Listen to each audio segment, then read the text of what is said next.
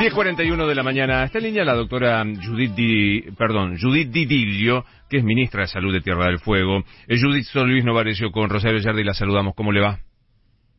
Muy buenos días. Bien, gracias por atendernos. Bueno, ¿nos puede confirmar qué, qué, cantidad de eh, personas positivas de COVID han dado en el bendito crucero del que tanto se habló? ¿Usted dice el que tenemos nosotros en Ushuaia o el crucero no, nosotros en Ushuaia tenemos un crucero que tiene nueve personas eh, positivas, pero que son no descendieron a la ciudad, digamos, era un crucero que estaba llegando a nuestra ciudad con solo tripulantes, no tiene pasajeros. No tiene pasajeros, son solo personal que trabaja eh, sobre el sobre el mm. y han podido, este, no sé cómo se llama exactamente, secuenciar el virus para saber qué tipo de virus es, si es Delta, si es Manaus o si es Omicron. Eh, se envía, no, a ver, se enviaron al, al em, Instituto Malbrán para secuenciar, pero eh, no viene de países eh, de circulación, no viene del continente africano, digamos. Mm. es un, son personas que vienen de, de otros países e incluso hay argentinos también.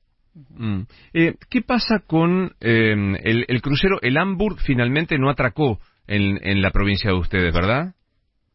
No, no, aún no, no, es más, aún no llegó a Puerto Madryn. ¿Y lo van a dejar?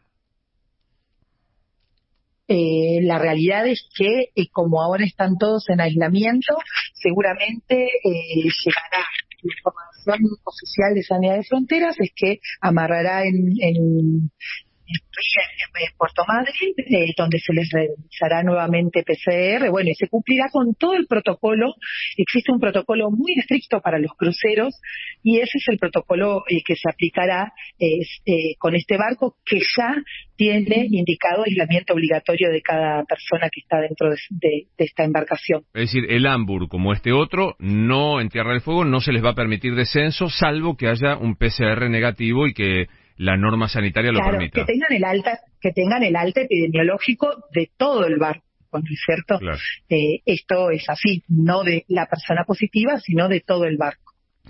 Los cruceros, la llegada de, cruceros, los, pasajeros. la llegada de cruceros se había normalizado, entre comillas. Eh, ¿Se saben cuán, a cuántos afectarían? ¿Había una previsión de cruceros que podrían llegar a venir eh, de, de, África y que no van a poder eh, descender?